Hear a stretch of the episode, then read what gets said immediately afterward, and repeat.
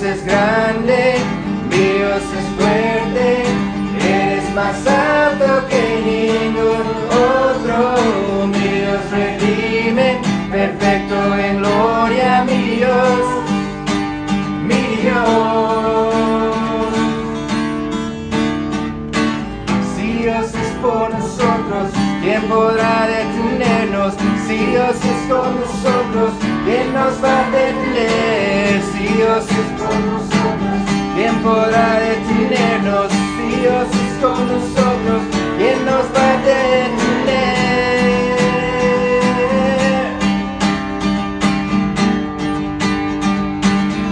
Mi Dios, mi Dios es grande, Dios es fuerte, eres más alto que ningún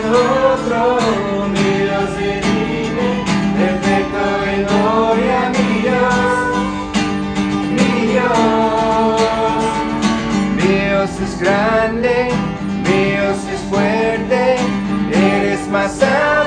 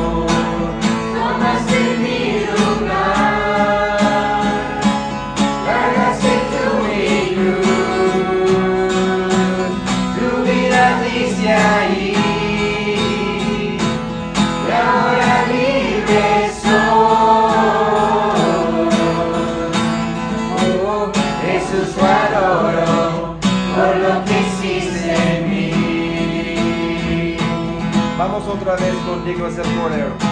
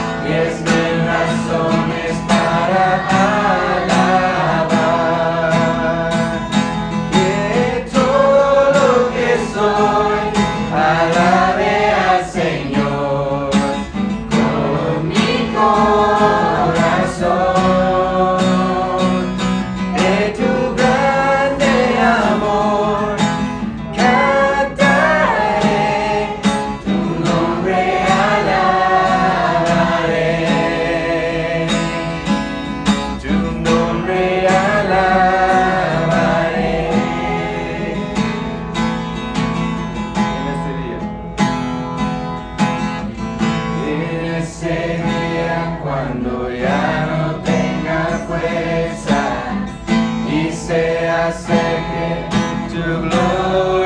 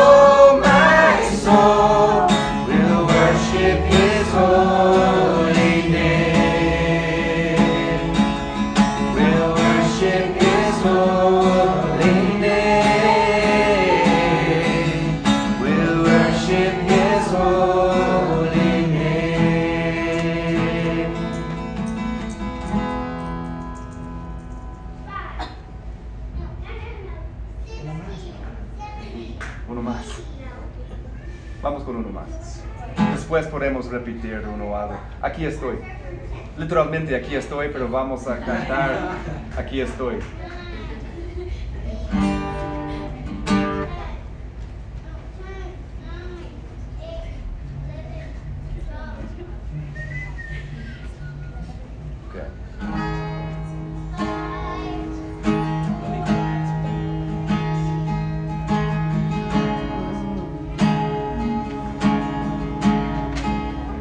conocen eso?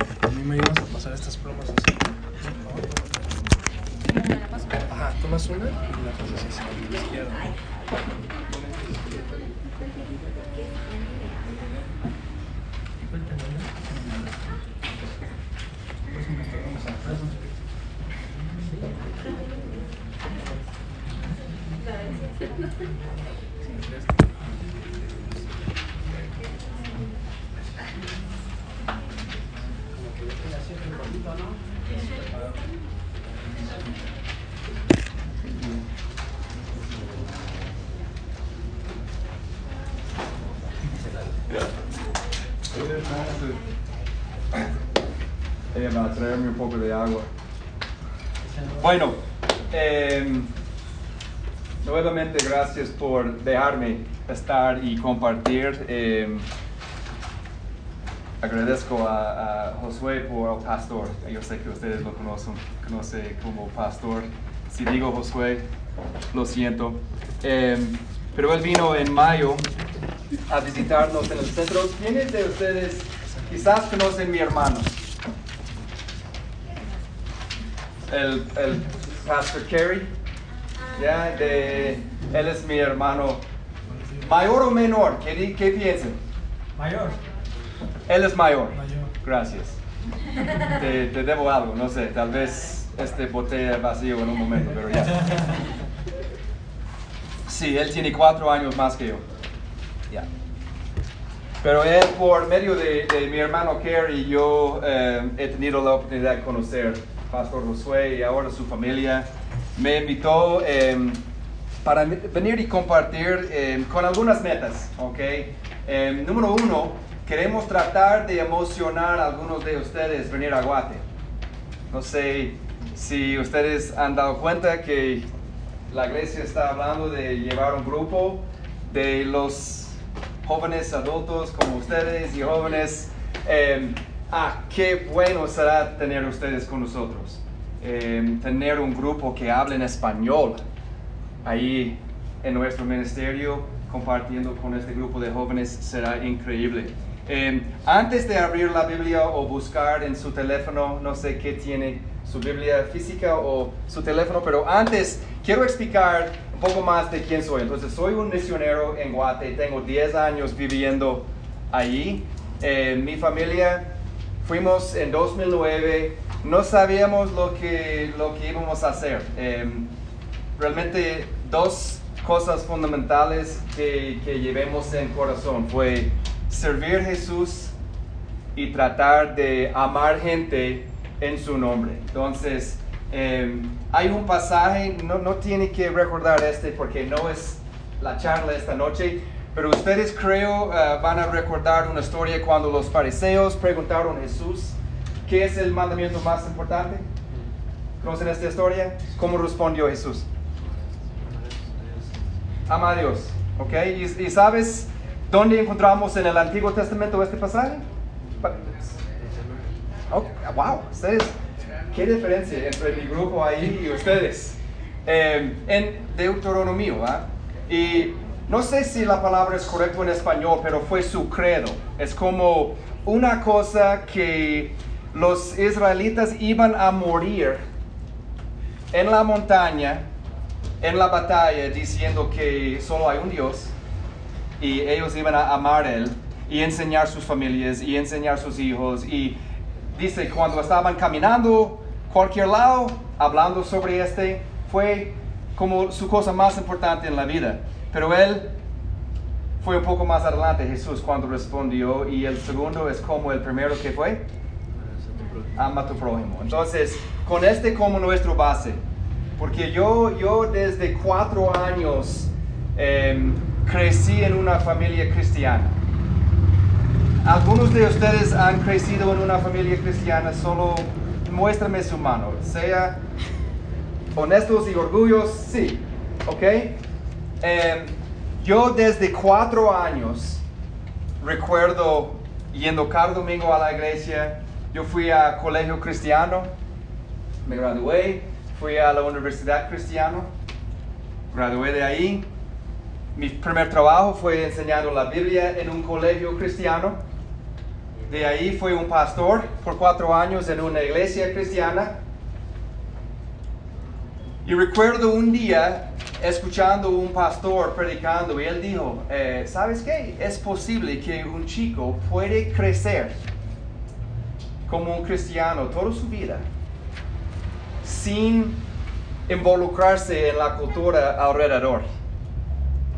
Totalmente cerrado dentro de los cuatro paredes de la iglesia. Y cuando él, yo tenía, eso fue mi segundo año de ser un pastor, cuando yo escuché otro predicador dice, eh, di- diciendo eso. Y yo sentí que, que este hombre había un- como una mosca en la pared de mi vida, mirándome.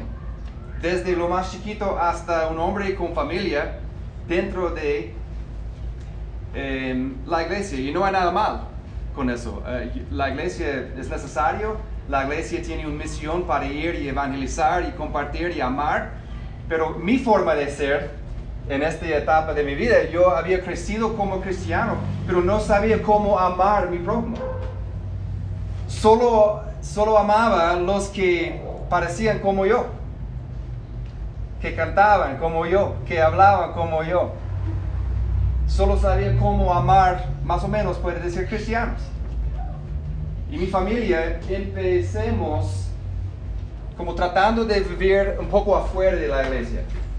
Todavía yendo a la iglesia y compartiendo como eso, pero con una meta de amar gente, con el amor que Dios nos ha dado.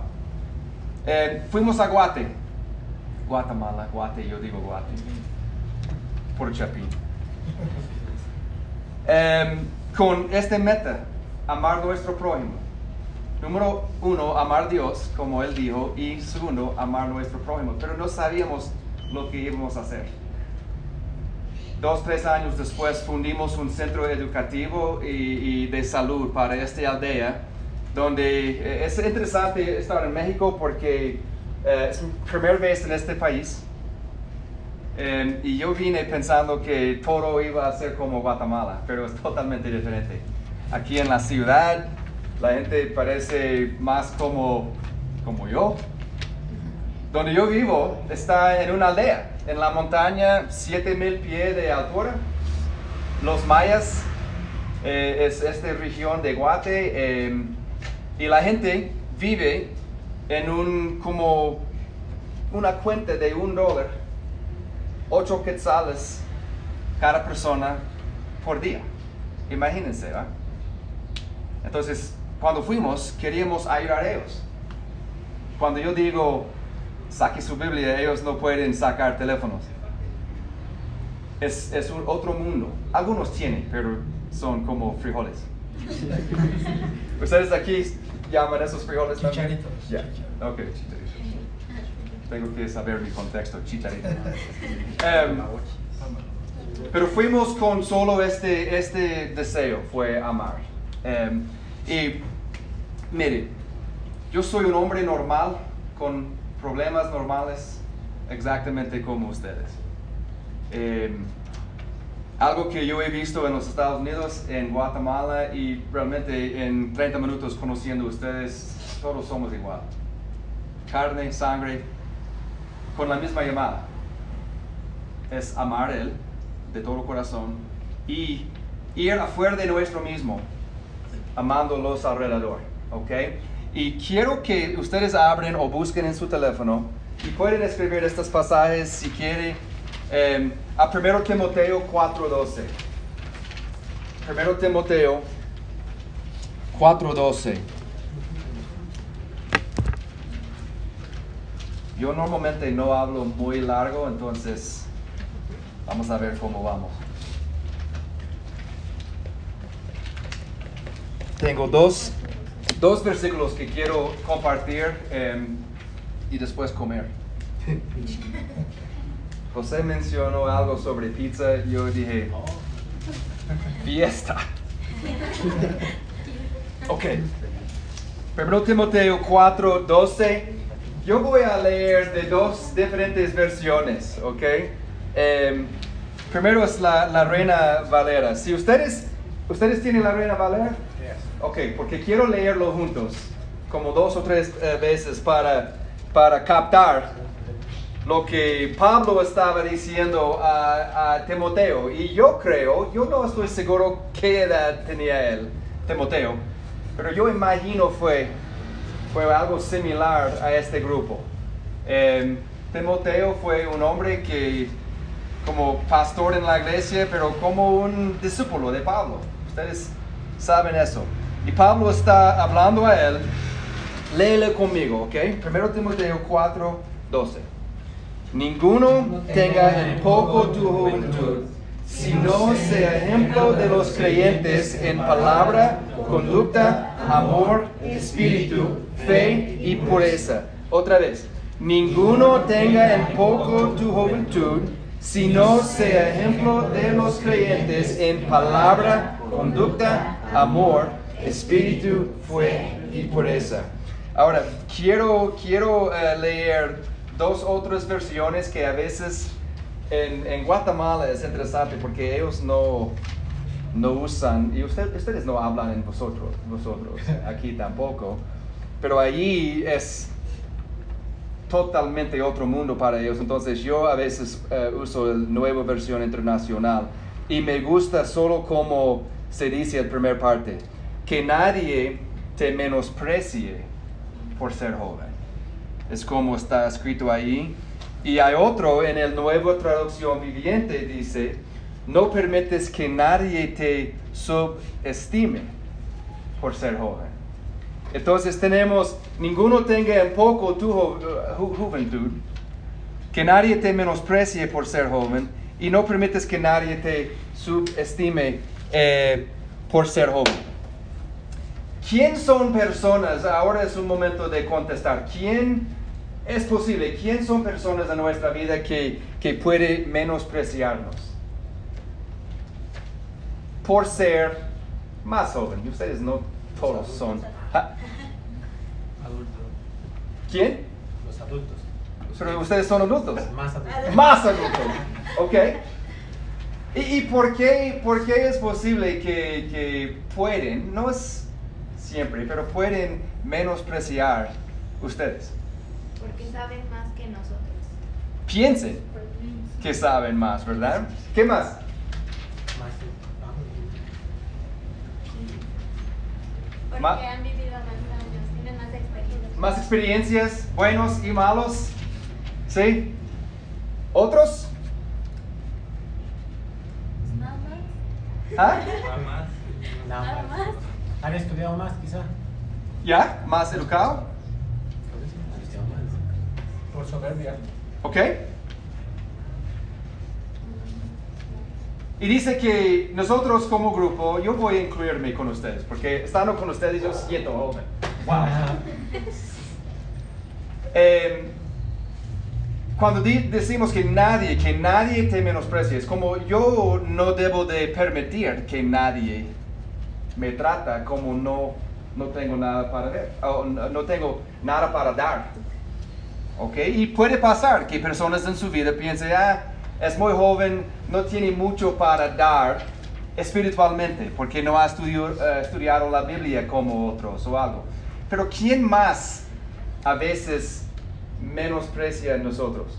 Nosotros mismos. Ahí está. Eso es, eh, eh, cuando dice que en el versión, el nueva versión internacional, que nadie te menosprecie por ser joven, a veces yo hago eso a mí mismo.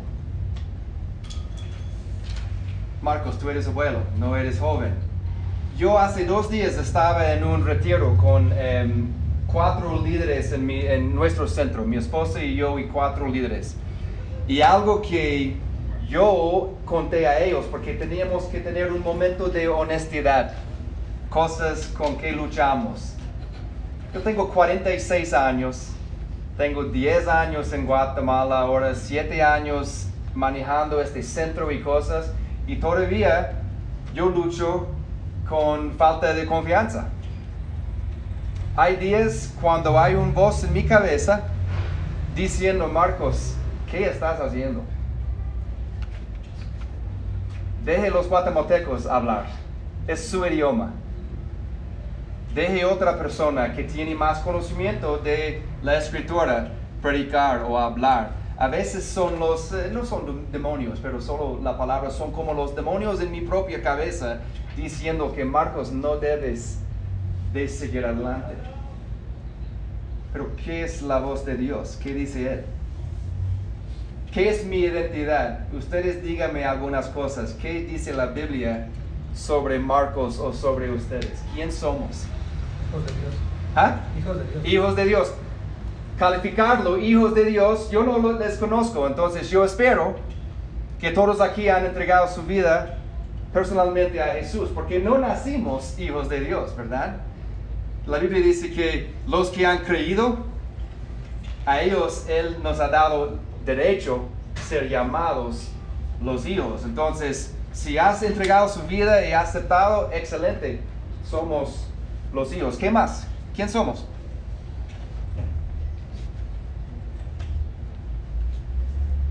Nación Santa Nación Santa, escogido por Dios. escogido.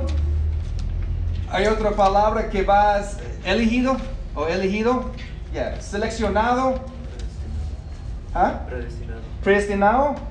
Si yo digo, ¿cómo se llama? ¿Yo mi nombre? ¿Por qué? Jorge, mucho gusto, soy Marcos.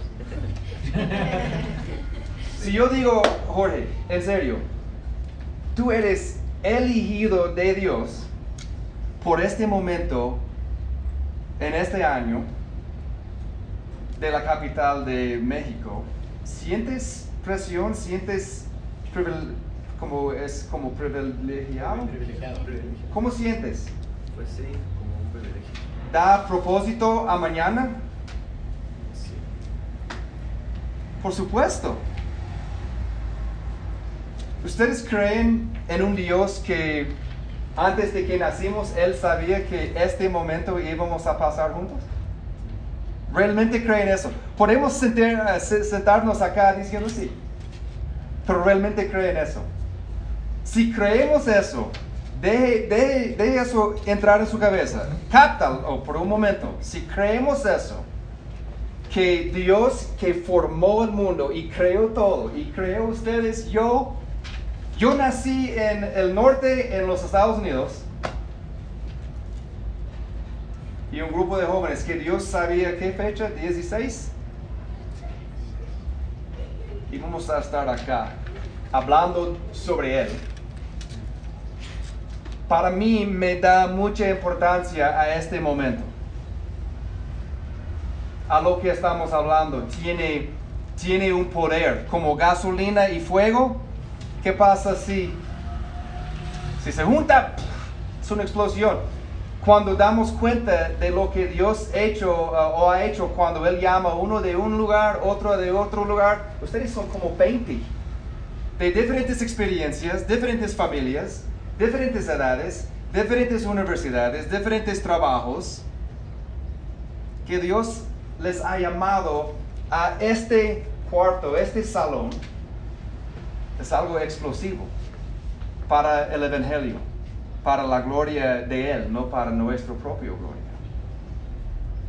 Entonces, ni uno de nosotros debemos de menospreciarnos por quién somos, porque la Biblia está escrito en eternidad quién somos. Somos elegidos por este momento en el mundo para hacer una diferencia. Va conmigo por un momento, eh, no, quedamos ahí por un momento. Hay cinco áreas, eh, palabra que sean un ejemplo en cinco áreas. En palabra, en conducta, en amor, espíritu, fe y pureza. Actualmente hay seis. ¿Qué, qué, si voy a hacer un ejemplo, ustedes van a hacer ejemplos en palabra, ¿qué significa? La manera en la que hablamos, ¿no? Debe de parecer diferente de la cultura alrededor. ¿Ok? Mis palabras deben de tener esperanza para los que escuchen. Debe de edificar personas que están cerca, escuchando lo que sale de mi boca. Em, mi conducta. Marcos es obvio, tal vez no es obvio. ¿Qué es conducta? Comportamiento. Comportamiento. Ustedes cuando se van de esta iglesia y se van de grupos así que son bonitos, hay oportunidades a hacer mal, Es como el testimonio, ¿no? pero hay oportunidades esperando en la calle a hacer mal. Hay oportunidades a veces que parece bueno, que puede guiarte en un camino mal si no tomamos cuidado. Absolutamente, su conducta vale mucho. La tercera, amor. ¿Qué fue el primer y segundo mandamientos más importante? Amor es como el pegamento que sostiene todo. ¿Qué más? Su espíritu, su fe y pureza. Son, son palabras obvias, pero quiero mencionar algo antes de ir al, próximo pasaje. Es que miren los chicos, estas seis cosas no puede tener uno sin el otro y todavía mantener su ejemplo. En 1 Corintios, va conmigo por un momento a 1 Corintios eh, 13. Solo hay un ejemplo de uno que tiene buenas palabras, pero no tiene amor. 1 Corintios 13.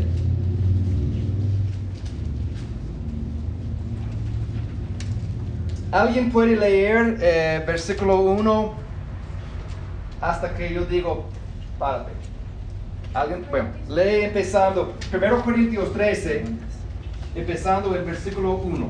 Si yo hablase lenguas humanas y angélicas y no tengo amor, vengo a ser como metal que resuena o címbalo que retiñe. Si tuviese profecía y entendiese todos los misterios y toda la ciencia, y si tuviese toda la fe de tal manera que trasladase los montes, y no tengo amor, nada soy.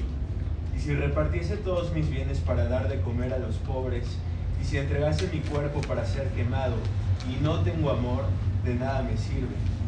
El amor es sufrido, es benigno, el amor no tiene envidia, el amor no es jactancioso, no se envanece. No, hace nada indebido, no busca lo suyo, no se irrita, no guarda rencor, no se goza de la injusticia, mas se goza de la verdad. Todo lo sufre, todo lo cree, todo lo espera, todo lo soporta. El amor nunca deja de ser, pero las profecías se acabarán y cesarán las lenguas y la ciencia acabará, porque en parte conocemos y en parte profetizamos. Mas cuando venga lo perfecto, entonces lo que es parte se acabará, esa en parte se acabará. Cuando yo era niño, hablaba como niño, pensaba como niño, juzgaba como niño. Mas cuando ya fui hombre, dejé lo que era de niño. Ahora vemos por espejo oscuramente, mas entonces veremos cara a cara. Ahora conozco en parte, pero entonces conoceré cómo fui conocido. Y ahora permanecen la fe, la esperanza y el amor, estos tres, pero el mayor de ellos es el amor. ¿Cómo inició? Yo puedo tener, uh, si yo hablase lenguas humanas o angélicas, pero no tengo amor, ¿cómo sueño? Metal. Yo con mis hijos hace una semana, con mis gemelos, estaba, y, y mi, mi chico Cruz, estaba tratando de dar un ejemplo y yo saqué dos trastes de, de- que mi esposa usa para hervir sopa y cosas de metal. Yo empecé como un niño, tocándolos y una bulla y mis niños estaban, Dad, ¿qué estás haciendo? Casi llorando porque estaba haciendo en su mero oído. Dios dice que este bulla, este ruido, es lo que Él... En este grupo ahorita podemos tener todas las respuestas correctas a cada pregunta, a cada versículo, pero si en este área, en mi corazón, no tengo amor, es solo bulla. Hay una canción en inglés que la traducción es así, que lo que, lo que hacemos adentro aquí afecta cómo vivimos ahí. Si lo que hacemos aquí con la palabra de Dios no cambia como yo amo ahí afuera, este tiempo es por gusto. ¿Entienden? ¿Me están siguiendo? Ok, vamos por un momentito a Efesios.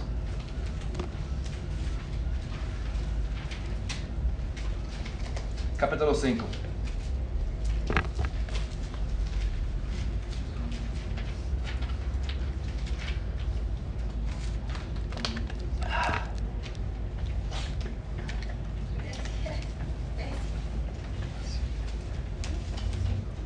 Efesios 5. Quiero terminar con algunos eh, ánimos de este pasaje. 15 y 16. Dice así. Efesios 5, 15 a 16. Mirad pues, con diligencia, con- alguien tiene que leer, porque yo tampoco puedo leer en vosotros. ¿Alguien lee? Yo leo, yo leo. Mirad pues con diligencia cómo andéis, no como necios, sino como sabios, aprovechando bien el tiempo, para que los, porque los días son malos. Es 17 también, perdón. Por tanto, no seáis insensatos, sino entendidos del cual sea la voluntad del Señor. Ok, estas tres versículos, tres versículos, hay, hay tres partes que quería mencionar. Con diligencia, mirad pues, con diligencia, cómo andes. Solo esta frase, ¿qué está diciendo Pablo a nosotros? ¿Ah? Cuidado. Cuidado. Mirad pues, es como ahí en Guate no hablamos en vosotros. Mira pues. ¿Cómo? Atención. Em, con diligencia como andes, no como necios, sino como sabios. ¿Y, y cómo, cómo define Pablo que es un sabio? Es una persona que aproveche bien el tiempo porque esta persona entiende cómo son los días malos. Y Pablo no está, Pablo no está diciendo a la iglesia que los días son malos para que nosotros como cristianos vamos afuera apuntando cada pecado, cada pecado. Ah, tú eres malo. También tú eres malo. Cambia y tú puedes venir con nosotros. Eso no es lo que él está tratando de decir. Él está hablando específicamente, personalmente a nosotros, diciendo como, con diligencia, cuidado, den cuenta que ahí es, vivimos en un mundo mal. Tenemos que caminar como sabios, no como necios, aprovechando el tiempo, ¿ok? Y estas dos palabras, a la gran, si, si yo lucho con esta parte de mi es- español, si pudiera volver y ser edad otra vez, ¿cuántas cosas haría diferente? ¿Fue correcto? Gloria a Dios. ¿Cuánto tiempo yo gasté? Y, y déjeme volver a mi historia otra vez. Yo, desde cuatro años hasta ser un pastor por cuatro años en una iglesia, yo andaba dentro de cristianismo. Todo bien. Aquí afuera, tenía mi, mi corte de pelo, perfecto. Tenía que vestirme. Ustedes conocen cristianos así. Por favor, no sean cristianos así, pero todos conocemos iglesias o movimientos así en religión. Yo era el fariseo de fariseos. ¿Conocen la historia del, del, del pródigo, el hijo pródigo? A veces cuando hablamos de esta historia, pensamos que el enfoque de la historia está en el hijo que está pecando, que el hijo que, que andaba muy lejos de Dios. Pero la otra mitad de la historia está sobre quién. ¿Quién? El hermano. El hermano que no tenía amor. El hermano de sangre que no iba buscando su hermano perdido. Eso fue yo. El fariseo de fariseos, el hermano grande, el hermano mayor, juzgando todos alrededor. En cambio de amar los alrededor. Y Pablo dice, aproveche el tiempo. ¿Cuántas vidas tienen? ¿Cuántas veces han escuchado este? ¿Cuántas veces tienen? Uno. Y tienen 20 años algunos de ustedes, 23, 13, pero mire cómo rápido llegaron acá. Mire cuántos días atrás, que no todos fueron gastados, pero los que, que, que son honestos, tienen algunos días atrás que fueron totalmente gastados. En el plan de Dios, cosas que tal vez si, si ustedes pudieran volver, harían cosas diferentes. Sí. Pero lo bueno, el pasado es que el pasado. No podemos cambiarlo, pero Pablo está diciendo, cambiemos cómo vivimos de hoy en adelante. Y, y mire, mire, mire este, terminando. Yo puedo hablar hasta que el sol baja y mañana. Uno de los recursos más importantes que Dios nos ha dado es tiempo. Y este tiempo tenemos que llevar con responsabilidad, tenemos que aprovecharlo. Y cada uno de ustedes tienen amistades, tienen personas que Dios ha puesto en su camino, en su vida. Sentado en, en escritorios a la par en sus estudios o en su trabajo. Personas que Dios ha dicho, tú como cristiano te, te he puesto a la par de esta persona para llevar mi amor. No importa cómo parecen, no importa cómo hablen, los ahí. No importa cómo es su conducta ahorita. Ámelos. Ámelos con todo. Y a través, yo creo, porque yo he visto este, a través del el amor que tenemos, vamos a presentar un Dios y un movimiento de Dios como esta iglesia que es como contagioso hay un sabor acá. Cuando yo entré y vi tres o, o, cuatro muchachos aquí tocando guitarra y preparando para la llegada de todos de ustedes, había un olor, un perfume, no fue mal olor. fue, fue algo uh, sabroso aquí, que fue el Espíritu Santo que está moviendo en esta iglesia. Y chicos, chicas, Ustedes son llamados, es, un movimiento divino. Son elegidos. Y yo creo que si más de ustedes, si ustedes y más van atrás de Pastor Josué y su familia y la membresía que realmente quiere ir y amar esta comunidad, vamos a ver una explosión para Dios. Una explosión como nunca. Eh, pero tenemos que aprovechar tenemos que aprovechar el resto de, del día de hoy.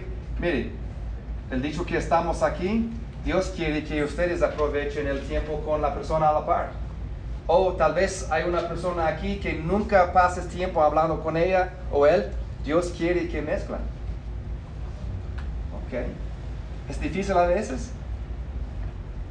Pero salimos de nuestra caja de comodez y ya es como el Evangelio ya crece. Eh, bueno, no les conozco mucho, pero les amo. Ustedes son mi familia, son, somos hermanos eh, en Cristo y como eh, eh, emocionado soy ver un grupo de jóvenes exactamente como yo tengo ahí, listos a ir con el Evangelio y que van fuerte, que van fuerte.